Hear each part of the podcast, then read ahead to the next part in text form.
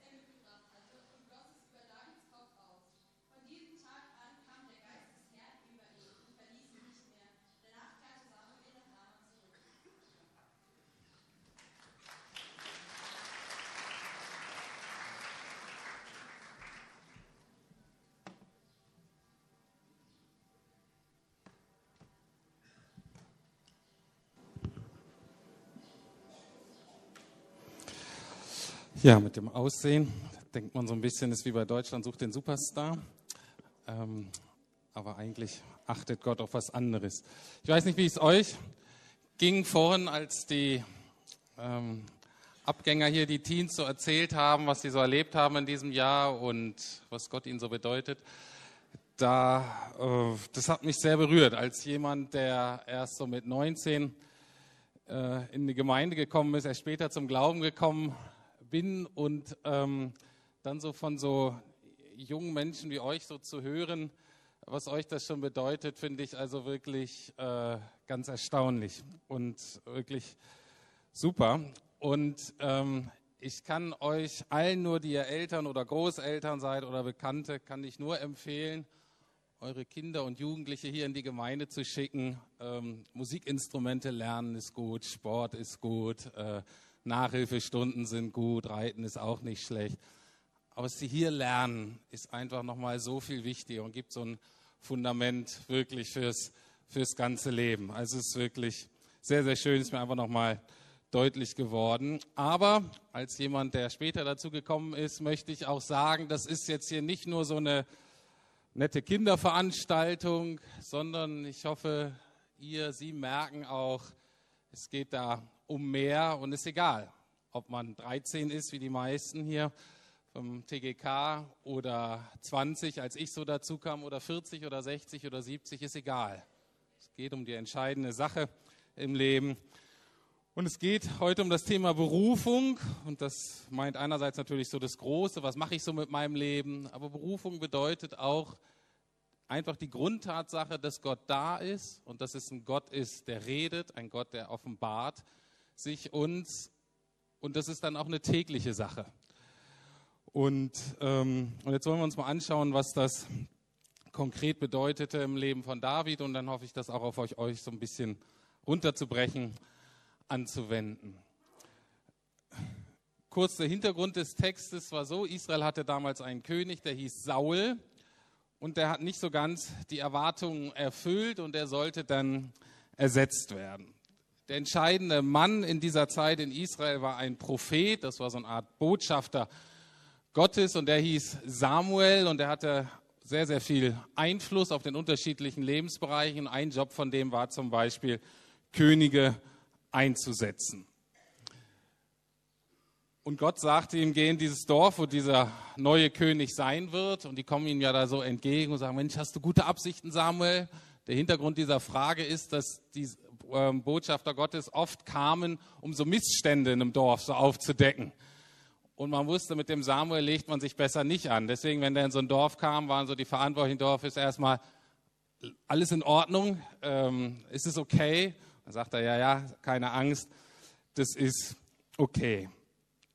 Und er wusste nur, da ähm, wird der König sich befinden in dem Dorf, in der Familie, aber wer es genau ist, wusste er nicht. Und ich möchte zum Thema Berufung heute anhand dieses Textes fünf Aspekte erstmal rausnehmen. Ähm, erstmal den Zeitpunkt der Berufung, zweitens die Vorbereitung der Berufung, drittens Qualifikationen, die wir eventuell mitbringen können als Menschen, damit wir eine Berufung erleben. Es gibt gute Qualifikationen und nicht so brauchbare Qualifikationen. Und im letzten Punkt geht es um die Ausrüstung. Also wenn wir dann berufen sind, womit rüstet Gott uns aus, dass wir ähm, ja, das dann auch gut leben können. So, und der erste Punkt ist der, dass in der Regel Gottes Berufung überraschend ist. Es ist nicht so, dass wir uns so vorbereiten können und sagen, jetzt bin ich eigentlich vorbereitet, Gott, jetzt kannst du mich berufen. Ich erinnere mich noch genau an den Moment in England, wo äh, meine Frau und ich fünf Jahre schon lebten mit meinen Kindern und wir relativ sicher waren, dass ich in England, Pastor werden sollte. Und ich stand beim Abwasch und Gott mir ganz klar sagte, dein Platz ist nicht in England und in Deutschland, sondern in Deutschland. Und es kam so aus heiterem Himmel. Ich war völlig überrascht, war völlig unvorbereitet. Und meine erste Reaktion war, Gott, du machst wohl Witze weil ich hatte schon ziemlich viel angeleiert und ziemlich viele Leute waren da involviert. Und Gott hat zwar Humor, aber in dem Sinne war er ziemlich ernst. Also, so eine Sache. Oder auch wenn ich am Tag mal sage, Mensch, ruf doch mal den an oder bet doch mal für die oder mach doch mal das. Ist in der Regel auch so, dass das überraschend ist. Es ist unvorbereitet. Und das ist so der erste Punkt, der mir hier wichtig ist. Die Berufungen Gottes kommen überraschend. David und seine Familie hatten überhaupt keine Ahnung, was da auf sie zukommen würde. Die waren null vorbereitet. Und mir ist heute wichtig für euch, Klaus sagte ja, kommt dann auch so an im Erwachsenenleben der Gemeinde sozusagen und dann jetzt auch im weiteren Lebensabschnitt. Und wichtig ist mir euch zu sagen, ihr müsst auch noch keine Ahnung haben, was letztlich so eure große Berufung ist, wie dein Lebens, wie euer Lebensweg aussieht. Da sind mir zwei Sachen wichtig. Erstmal ist wichtig, dass Gottes Berufung, den Plan, den Gott für euer Leben hat, der eher, das ist eher wie ein Baum und nicht wie so Zuggleise. Das nächste Bild mit dem Zuggleisen. Manchmal verstehen Christen das so, dass ich ganz genau wissen muss, was Gott von mir möchte. Und das muss ich dann machen. Und das ist wie so ein Zug, der geht in eine Richtung. Und dann kommt dann so eine Weichenstellung, wenn ich die verpasse, wo geht es in die falsche Richtung. Und ich der Zug, wo ich hätte hingehen sollen, ist weg. Und dann hat man es verpasst. So ist Gottes Berufung nicht, so ist Gottes Plan mit unserem Leben nicht, sondern ich finde, das ist eher wie ein Baum. Ein Baum, wo der Stamm anfangs, anfangs ist ja manchmal so ein bisschen schwierig, auf so einen Baum raufzukommen. Ne? So, und der Einstieg zu finden, ist nicht ganz so einfach. Aber dann empfinde ich mein Leben als Berufener Gottes wirklich eher so wie ein Baum, wo es spannend ist, wo es ein bisschen anstrengend ist manchmal, wo ich die unterschiedliche Wege auch gehen kann, unterschiedliche Äste, auf die ich klettern kann, auf die ich mal äh, das probieren kann, ob die mich tragen oder nicht. Und so gibt es die unterschiedlichsten Wege hoch in die Krone. Das war mir anfangs wichtig, euch zu sagen, dass ihr das nicht zu eng sieht, seht, was Gott von euch möchte. Und die zweite Grundlage von Berufung ist natürlich das, das, was ihr auch schon gesagt habt in Interviews, dass es wirklich wahr ist, dass Gott uns wirklich liebt. Das heißt, dass Gott es wirklich gut mit dir, dass Gott es wirklich gut mit uns meint. Und das ist im Grunde immer wieder das Entscheidende, was wir wissen müssen im Leben. Und das ändert sich auch nicht. Ob du nun 13 bist oder 43 wie ich oder älter, das ist die Grundlage, die immer bleibt. Aber was nun genau auf euch zukommt, ob du heiratest und wen du heiratest oder nicht, welchen Beruf du wählst, ob du überhaupt eine Ausbildung machst oder nicht, wo du wohnst, mit welchen Menschen du zusammen bist, mit denen du dich befreundest oder nicht befreundest, welche Aufgaben du in der Gemeinde mal mehr und mehr übernehmen wirst. Das ist noch nicht wichtig, dass ihr das jetzt schon genau wisst. Gott weiß es und Gott meint es gut und das reicht erstmal. Und lasst euch da bitte keinen Stress von Lehrern oder Eltern machen, die euch früh schon auf dem Rücken sitzen. Strengt euch an, damit ihr das und das und konzentriere dich darauf. Ähm, bleibt entspannt. Komme ich zum zweiten Punkt. Jetzt alle Eltern, äh, jetzt könnt ihr wieder Luft holen. Das heißt nicht, also das heißt nicht, dass die Kinder hier ähm, oder dass wir nichts tun können, um uns vorzubereiten. Wie sah die Vorbereitung aus von David? Samuel fragte, das steht in Vers 11, fragte den Vater, sind es alles deine Söhne? Der Jüngste fehlt noch, antwortete Isai. Er ist draußen auf den Feldern und hütet die Schafe. Lass ihn sofort holen, sagte Samuel. Wir können nicht anfangen, bis er da ist. Wie war Davids Vorbereitung? Er hütete die Schafe. Wenn ich mir das überlege, gibt es keinen direkten Zusammenhang zwischen der Qualifikation eines Schäfers und der Qualifikation eines Königs später. Du magst so ein bisschen Überschneidungspunkte geben, aber es war nicht direkt erkennbar, dass David sagt, oh, ich hüte jetzt die Schafe und wenn ich das gut mache, dann wäre ich König. Die Verbindung gab es einfach nicht. Und die Verbindung gibt es auch nicht in eurem Leben, dass ihr wisst, ich mache jetzt das und daraus kommt später das. Diese Verbindung gibt es noch nicht. Und deswegen möchte ich euch einladen, was immer ihr gerne macht und was immer gut ist, macht es ganz, macht es mit ganzer Hingabe, macht es mit eurem ganzen Einsatz. Wohlgemerkt das Gute, also jetzt nicht meine Geschwister so richtig ärgern oder mich mit aller Leidenschaft vor den Hausaufgaben drücken oder unendlich gut in allen möglichen Videospielen werden. Ähm, das ist jetzt nicht so das, was ich dachte. Wenn ihr in diesen Dingen schlecht seid, macht es nichts. Aber es gibt so viele Dinge, die gut sind in Schule oder in Sport oder in Hobbys oder aber auch in Beziehungen, dass ihr euch wirklich reingebt in Beziehungen, dass ihr lernt zu diskutieren, dass ihr lernt euren Punkt zu machen, dass ihr lernt zuzuhören, dass ihr lernt zu trösten. Macht das alles voller Freude, voller Hingabe, mit ganzem Einsatz und das wird Gott gebrauchen. Wie? Ich weiß es nicht. Aber das wird Gott gebrauchen, irgendwann, irgendwie. Ich hatte da so ein Aha-Erlebnis in meinem eigenen Leben. Wie gesagt, ich bin ähm, erst so mit 19 zum Glauben gekommen und dann in die Gemeinde. Und was ist in der Gemeinde? Also, und ich habe vorher eigentlich mein ganzes Leben außer Schule mit Sport verbracht. Alle möglichen Ballsportarten und besonders mit Fußball. Und dann kommt man in die Gemeinde. Äh, erstmal hat man ja von Tuten und Blasen keine Ahnung. Ich erinnere mich noch, da gab es irgendwie so einen Wettbewerb, Bibelquiz. Und da musste ich da auch irgendwie auflaufen. Das war so richtig peinlich. Und dann war da, äh, keine Ahnung, wie viele Frauen hatte David oder irgendwie sowas, keine Ahnung, nie gehört. Ich dachte nur, wieso hatte der überhaupt mehrere Frauen, der sagt, aber das war so, wenn man so denkt, als Neubekehrt und stand da irgendein 13-Jähriger wahrscheinlich aus dem TGK und zählte die Namen so auf und ich dachte, also, so manchmal ist es gar nicht so einfach, wenn man dann so von außen in die Gemeinde kommt. Und was musste man können in der Gemeinde? Man musste guten Instrument spielen können ne, und singen können. Dann landete man da. Ich konnte nur Fußball spielen und hat Jahre gedauert, bis ich nicht schlecht aufgefallen bin beim Singen. Und ich habe immer mit mir gehadert, Herr, warum habe ich nicht Klavier gelernt? Das habe ich mein ganzes Leben lang mit Ballsportarten verbracht.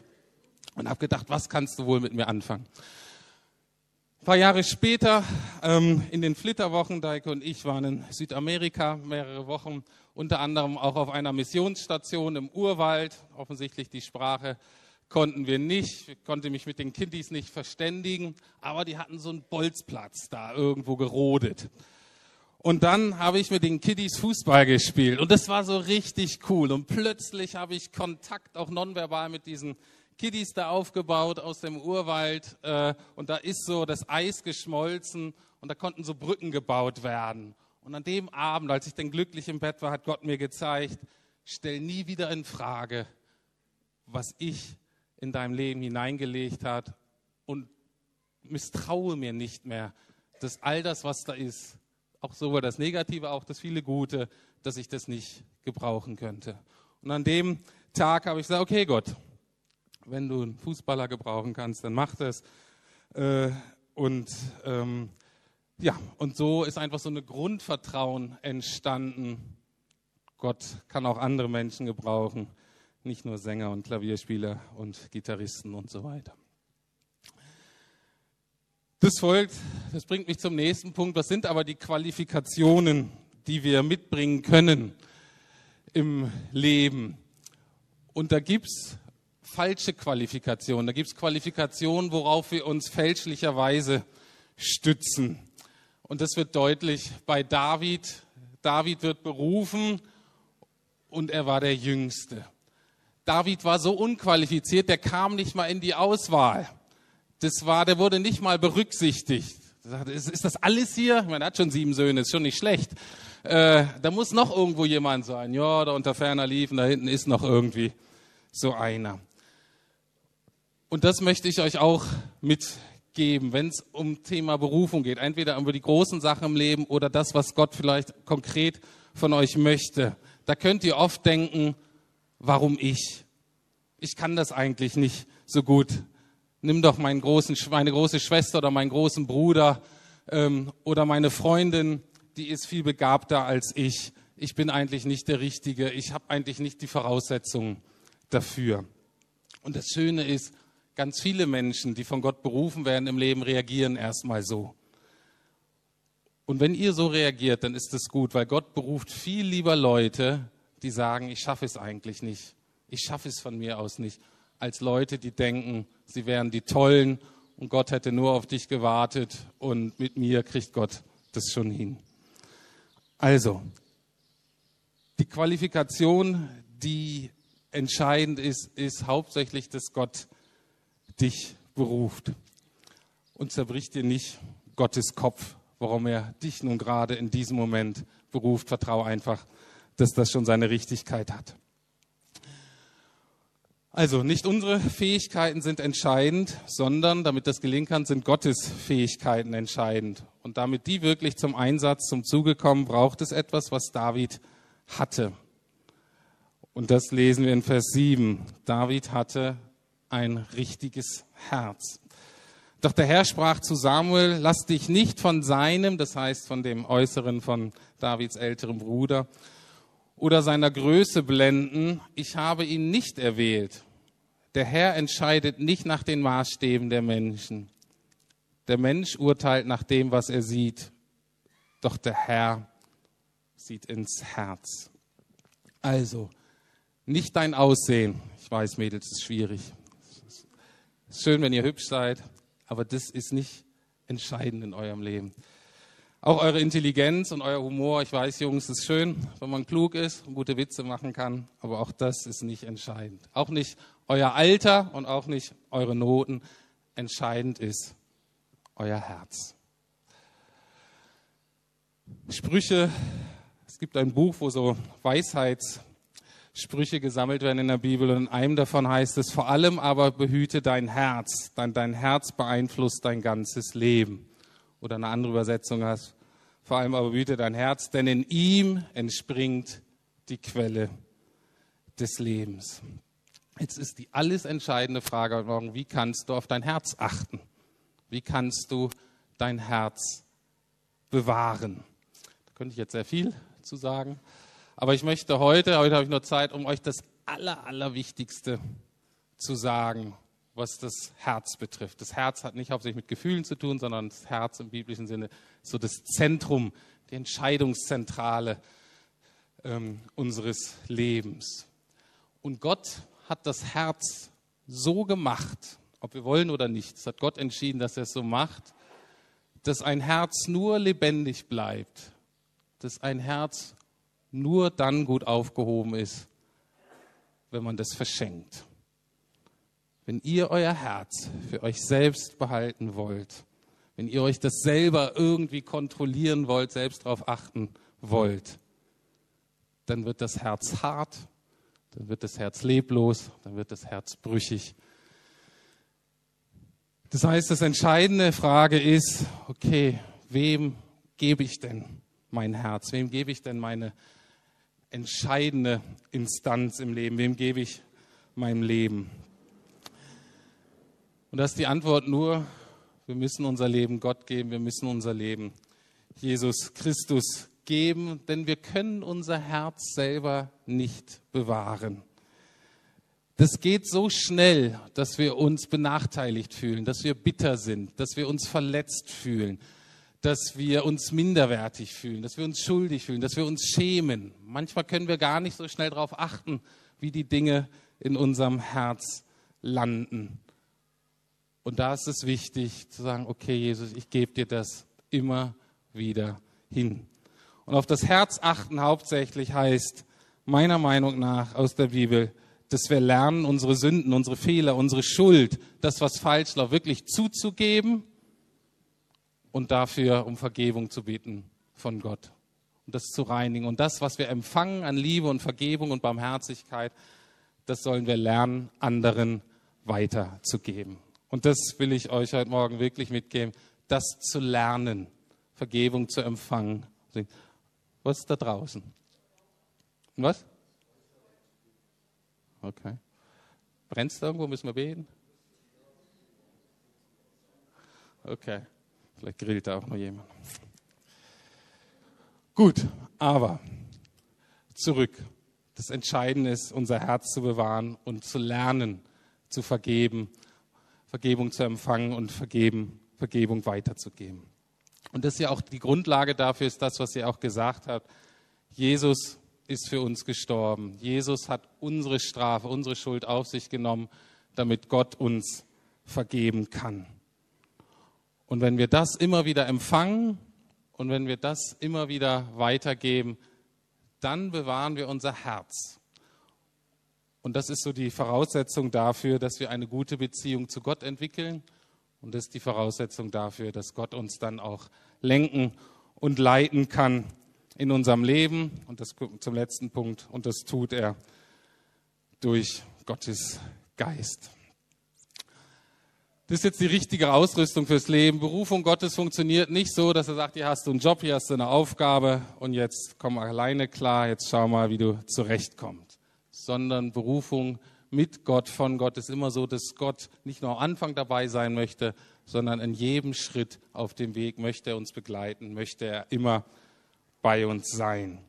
Wir lesen mal in Vers 13, was das mit dem Heiligen Geist zu tun hat.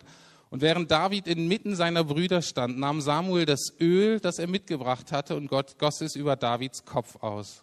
Von diesem Tag an kam der Geist des Herrn über ihn und verließ ihn nicht mehr. Danach kehrte Samuel nach Rama zurück. Also, das war damals so eine Sitte, bisschen sonderbar für uns. Wir äh, kippen Olivenöl in die Pfanne, die äh, schütten das jemanden über den Kopf, der König werden sollte. Warum haben die das gemacht?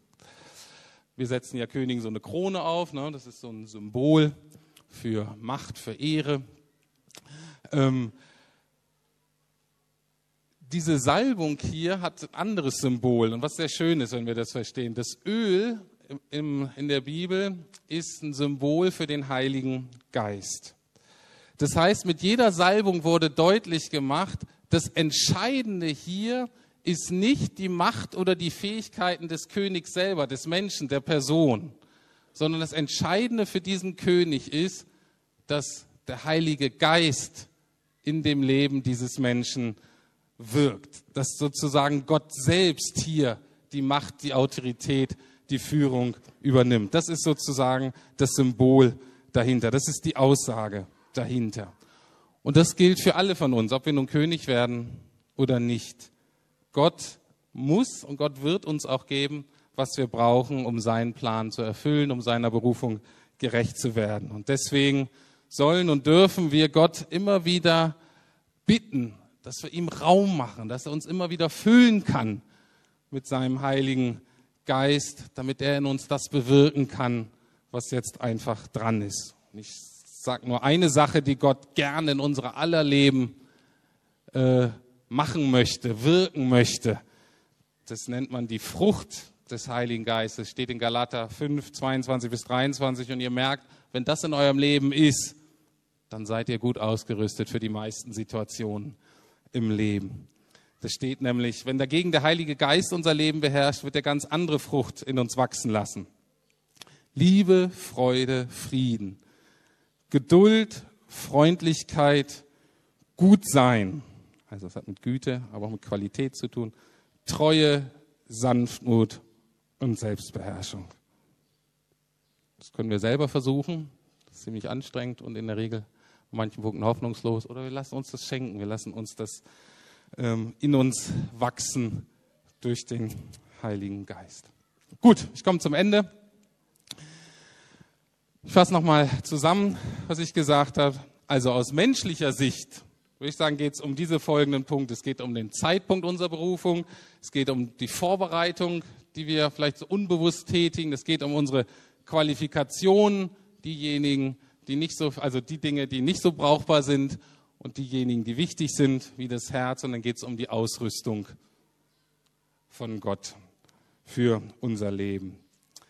Aber wir haben auch gesehen, dass es bei der Berufung letztlich nicht darum geht, letztlich nur darum geht, dass wir von Gott berufen werden. Also der entscheidende Partner in dieser ganzen Berufungsgeschichte ist Gott selber. Und deswegen möchte ich das nochmal von Gottes Sicht euch mitgeben, sozusagen, die Berufung des dreieinigen Gottes und was er euch mitgibt auf eurem Leben. Da ist Gott der Vater, der euch liebt und einen guten Plan für euer Leben hat dass Gott der Sohn Jesus Christus, der euch immer wieder vergibt und der euch ermutigt, auch anderen zu vergeben. Und da ist Gott, der Heilige Geist, der euch nach und nach verändert in eurem Charakter, in eurer Ausrichtung und der euch das gibt, was ihr gerade braucht, um Gottes Berufung, ja, gerecht zu werden, Gottes Berufung. Ja, was macht man mit Gottes Berufung? Wie ist die Reaktion? Wenn ihr euch das so vorstellt, dass Gott der Vater, Gott der Sohn, der Heilige Geist, der macht so das Entscheidende. Was ist da unser Beitrag? Wenn jemand ruft, dann ist die sinnvollste Reaktion, dass wir antworten. Und die Antwort heißt eigentlich sowohl im Großen als im Kleinen immer wieder nur, okay Herr, hier bin ich. Mein Leben gehört dir. Ich gehöre dir. Und es ist gut, wenn ihr das immer wieder macht. Vielleicht heute an so einem besonderen Tag wie TGK-Abschluss, dass ihr euch wirklich mal überlegt und sagt, ja, ich gebe dir mein Herz, ich gebe dir mein Leben, ich höre deinen Ruf und ich antworte, hier bin ich. Oder vielleicht lassen sich einige von euch taufen, dann ist das natürlich nochmal so ein guter Abschnitt. Oder aber einmal im Jahr zum Geburtstag oder an Silvester, wenn ihr schon länger irgendwie mit Gott unterwegs seid, zu überlegen, ich will das nochmal festmachen, ich will das nochmal klar machen, worum es wirklich geht im Leben. Ich will nochmal prinzipiell antworten auf Gottes Ruf in meinem Leben. Aber das könnt ihr auch jeden Tag, jeden Morgen zum Beispiel vor der Schule sagen, okay Gott, dieser Tag gehört dir und ich gehöre dir. Und ich sage, hier bin ich. Und wenn ihr oder sie das noch nie gemacht haben, wenn sie vielleicht hier hingehen und sagen, ach, ich gucke hier mal meine Tochter oder mein Enkelkind an und merken aber, Mensch, vielleicht ruft Gott nicht nur meine Tochter oder meine Enkeltochter, Enkelsohn, sondern mich. Dann könnte das heute vielleicht der Tag sein, auch Sie merken, ja, Gott ruft mich. Und wo Sie antworten erstmal ganz allgemein, okay, ich habe es gehört hier bin ich, mein Leben gehört dir. ab heute, jetzt und für immer. Amen. Ich möchte noch beten. Lieber Herr, ich danke dir, dass du David so berufen hast, so dem niemand auf dem Schirm hatte und die du zum großen König machtest. Herr, und ich danke dir, dass das für uns gilt, dass nicht das Entscheidende ist, was wir mitbringen, sondern du siehst uns und du liebst uns und du rufst uns persönlich. Und dafür will ich dir danken und danke dir jetzt nochmal ganz besonders auch für die Teens hier, die sich so intensiv mit dir beschäftigt haben, die dich besser kennengelernt haben und dass du auch sie rufst. Auch dafür will ich dir danken. Amen.